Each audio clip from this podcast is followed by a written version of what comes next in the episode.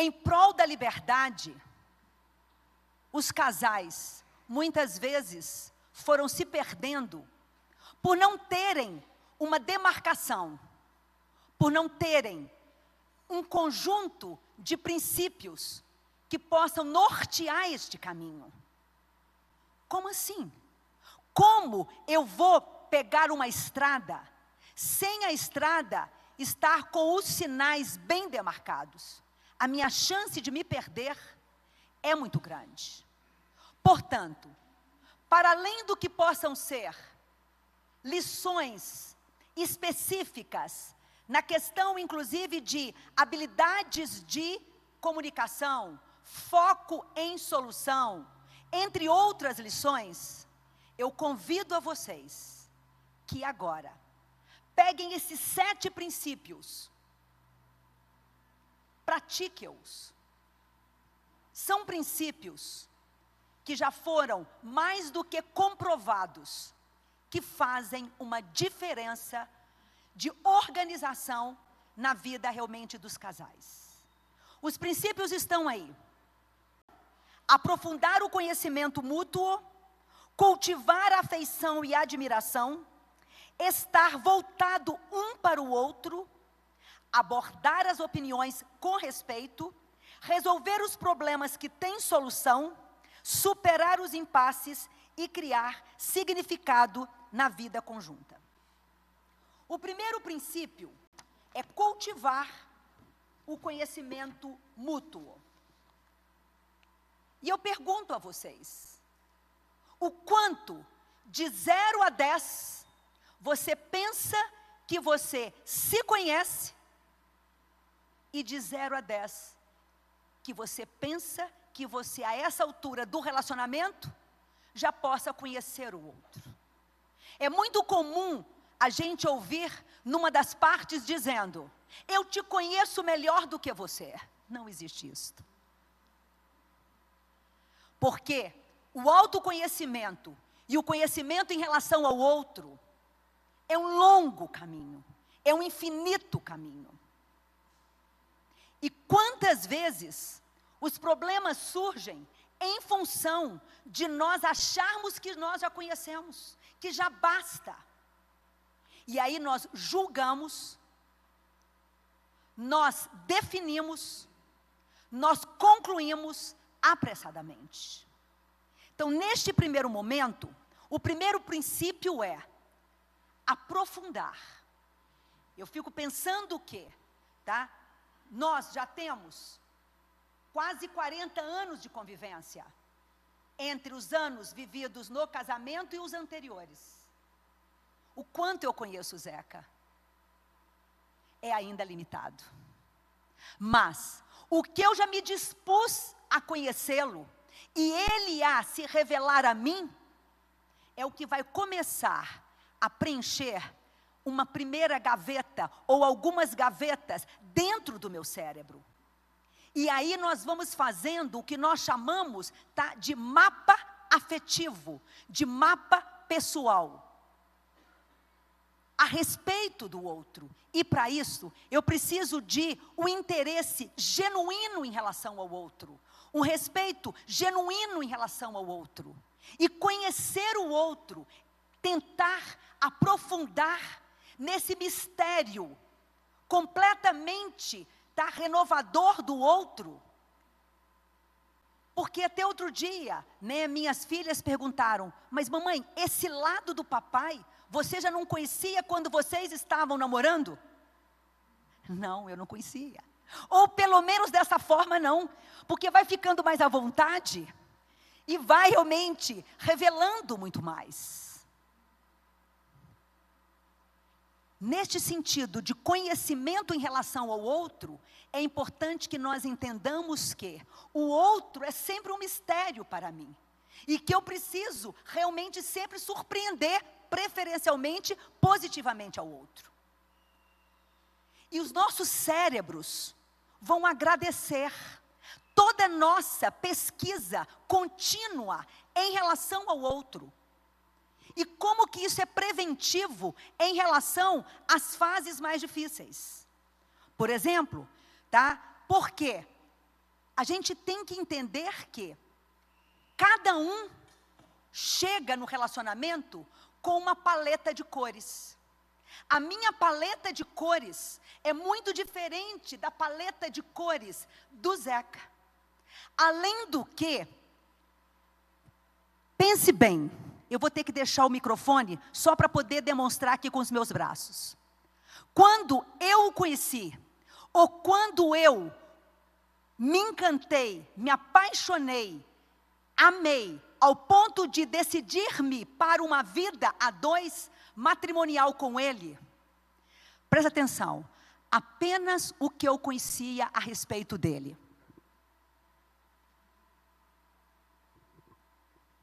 Na minha testa, eu vou fazer um triângulo.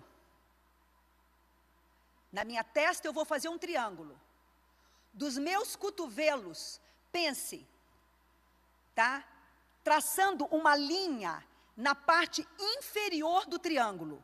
Então eu quero que vocês mentalizem aqui. É um triângulo dentro de um outro triângulo. Isto é o que nós chamamos de iceberg iceberg psicológico, ou seja, um iceberg, se um navegador em alto mar, quando avista um iceberg, se ele não considerar que a parte submersa é muito maior do que a parte vista, na realidade a parte vista é um oitavo, geralmente, e a parte submersa são os outros restantes de oitavos. Quando eu me casei com Zeca, e quando eu me apaixonei por ele, eu só conhecia 15% da pessoa dele. E ao longo destes anos que nós vamos vasculhando, se é que nós nos propusemos a fazê-lo, que é fazer com que nós mergulhemos para saber quem é este outro. E como que é importante que nós tenhamos um cuidado de aproximação. O navegador está sujeito, se ele não tomar a devida distância de proteção, ele está sujeito a sofrer um grande acidente. Então, aquilo que o padre muito bem falou, é preciso que nós peçamos licença para a gente poder adentrar a pessoa do outro.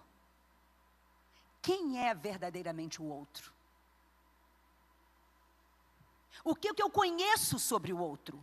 Esse espaço cognitivo, mental que eu tenho a respeito dele.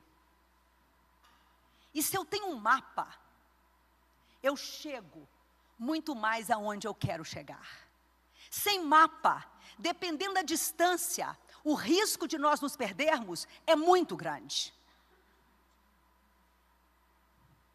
Você acredita que você possa estar tendo aí o GPS do seu parceiro? O GPS da sua parceira? E esse GPS não é padrão. Esse GPS ninguém vai conseguir padronizar em série. Esse GPS depende de esforço próprio. Esse GPS depende do que cada vez mais se convence e se defende a respeito de qual é a principal ou a mais sustentadora das qualidades dos relacionamentos felizes. Independente das diferenças, homem e mulher, tanto o homem quanto a mulher querem no seu parceiro, na sua parceira, ter um amigo. A arma secreta, as armadilhas, é a construção da amizade dentro de um relacionamento. Nós cuidamos tão bem dos nossos amigos, nós tratamos tão bem os nossos amigos, por que não fazer do nosso parceiro o nosso melhor amigo? Ontem à noite eu perguntava para o Zeca: Zeca, eu sou a sua melhor amiga? E eu quero que você saiba que você é o meu melhor amigo. E com um amigo, a gente tem um cuidado para a gente não entrar com abordagem ríspida, para a gente não entrar com desdém, com crítica, com distância, com defesa. Amizade, quando lhe é cara, você só lembra das coisas boas. E amizade é a melhor arma. E a amizade requer que, para que nós continuemos, que nós nos conheçamos. E eu proponho esse exercício agora aí para vocês. Aprofundar o conhecimento mútuo é colocar o outro como o nosso melhor amigo, o nosso melhor confidente. Amizade permite que tenhamos prazer na companhia do outro e conheçamos todas as suas características, preferências, sonhos e preocupações. Quando a gente conhece, é diferente. Né? Casais, quando vão ter o primeiro filho, que é uma experiência indiscutivelmente que é um marco na vida de um casal. Se a gente se desdobrou antes num conhecimento, quando tá, ele, por exemplo, não acordar à noite para ajudar a amamentar aquela criança, eu talvez não o julgue. É muito comum algumas mulheres me dizerem assim. Ele que dizia querer sempre ser pai, na hora que veio, tá? Eu me decepcionei. A pressão e uma definição apressada. Porque ele não acordar à noite, se eu já me dei a conhecê-lo, era um ponto fisiologicamente difícil para ele. Não era uma questão de amar menos, Bem como também, se é que não fez aquilo que eu esperava. E aí entram também aqueles scripts congelados, tá? Que nós às vezes não conversamos a respeito. Como eu disse a vocês, a qualidade tá, dos nossos relacionamentos é o que determina a qualidade das nossas vidas. Ou seja, tá? A qualidade do relacionamento implica em saber que Tá? Ele vem com um script muito diferente do meu. E eu vou dizer isso para vocês, como que eu sofri por conta desses scripts diferentes e essas paletas de cores diferentes em coisas do tipo, por exemplo. Às vezes que nós brigávamos mais quando depois que nós nos casamos, no nosso relacionamento com as nossas famílias de origem. Por quê? Na minha cabeça, tinha um script de como se faz quando você vai encontrar com a família sua ou dele. E ele com outro script. Eu me lembro que ele me cobrava, por exemplo, tá? De que o número de vezes que, por exemplo, eu ligasse, ou algum presente que eu desse, ou qualquer né, coisa que eu, às vezes, planejasse em termos de né, ficar na casa de um, na casa do outro, teria que ser absolutamente igual. Sendo que, às vezes, até as condições da família de origem, em poder receber, em poder fazer, eram muito diferentes. E quanto congestionamento nós tivemos por conta disto. Não era uma questão de, tá, privilegiar uma família a outra. Uma família às vezes tem um estilo, tá, muito mais preocupado para receber, consequentemente, tá, aquilo é mais difícil, tem que ser mais programado. A outra família não, já talvez lide com isso de uma forma às vezes mais prática. Isto que significa poder conversar a respeito. Me lembro que, tá? Eu achei estranho quando, né, o Zeca se levantava depois da mesa de almoço e simplesmente se recolhia. Quando estávamos na minha família. E quantas vezes, tá? Eu ia depois ao final da tarde, ele com a cara amarrotada, tinha dormido depois do almoço. E na minha cabeça, ele teria que ter ficado depois conosco conversando até muito mais tarde. Porque na minha cultura de família, era usual que ali nós ficássemos conversando muito mais. e como que eu prejuguei. E, consequentemente, como que eu me aborreci. Quando, na realidade, não é uma questão de estar ou não estar respeitando. Ele tinha dirigido 400 quilômetros para poder chegar. Enfim, tá? podia ter um cansaço, poderia também não achar que aquele assunto ali que predominava de mulheres, por exemplo, o interessasse. Como que é importante que nós nos desapeguemos desses scripts, dessas culturas, dessas paletas diferentes de cores. E isso tudo para que nós deixemos de fazer dessas coisas tão pequenas, grandes problemas. No meio disso tudo, só tem uma forma: conversarmos. Perguntarmos ao outro o que significa e nós não nos apressarmos em, porque você não respeita a minha família, porque parece que você não faz questão de ficar. Não. Ou, tá? Qual seria, né, vamos dizer, é, um consenso e uma liberdade de podermos fazer esquemas que não afastassem tanto, para não ter uma diferença tão grande, mas que não colocasse as duas famílias também rigidamente no mesmo padrão.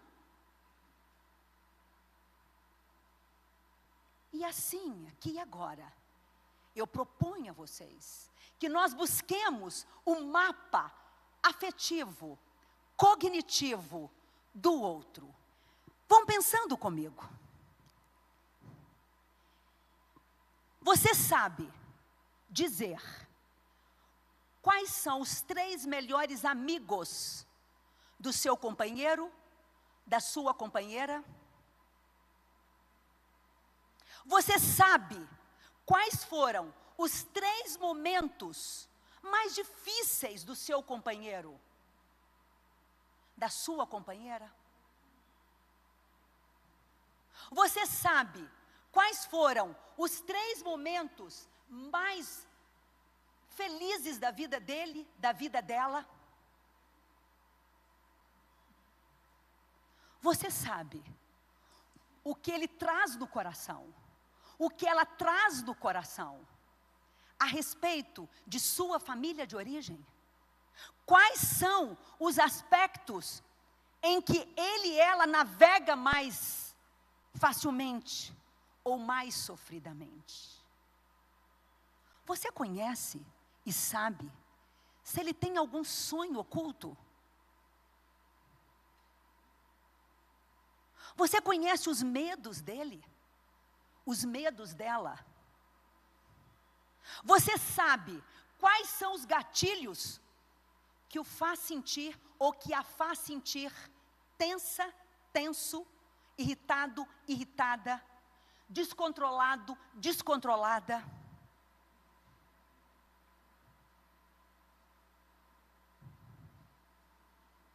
Qual é a música que ele ou que ela mais gosta?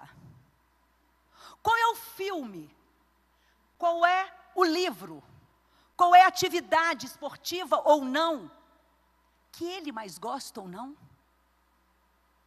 Se vocês tivessem um papel aí com uma caneta e que pudessem ir respondendo e depois que vocês pudessem trocar, vocês acham que vocês chegariam a tirar nota 10, nota 8, nota 6, nota 4, nota 2 ou nota 0? Você também, por já estar com ele, um ano, três anos, cinco anos, dez, quarenta, enfim. É do tipo que pensa que, como assim? Você mudou de camisa? Você mudou de tipo de futebol? Não, de tipo de futebol a gente não muda. Mas é preciso que nós realmente possamos repensar algumas convicções políticas nossas sobre tá, algumas questões tá? de convicção religiosa também. O que, que você acha como vem sendo? Como foi a cultura de formação, de origem? O que teve por trás?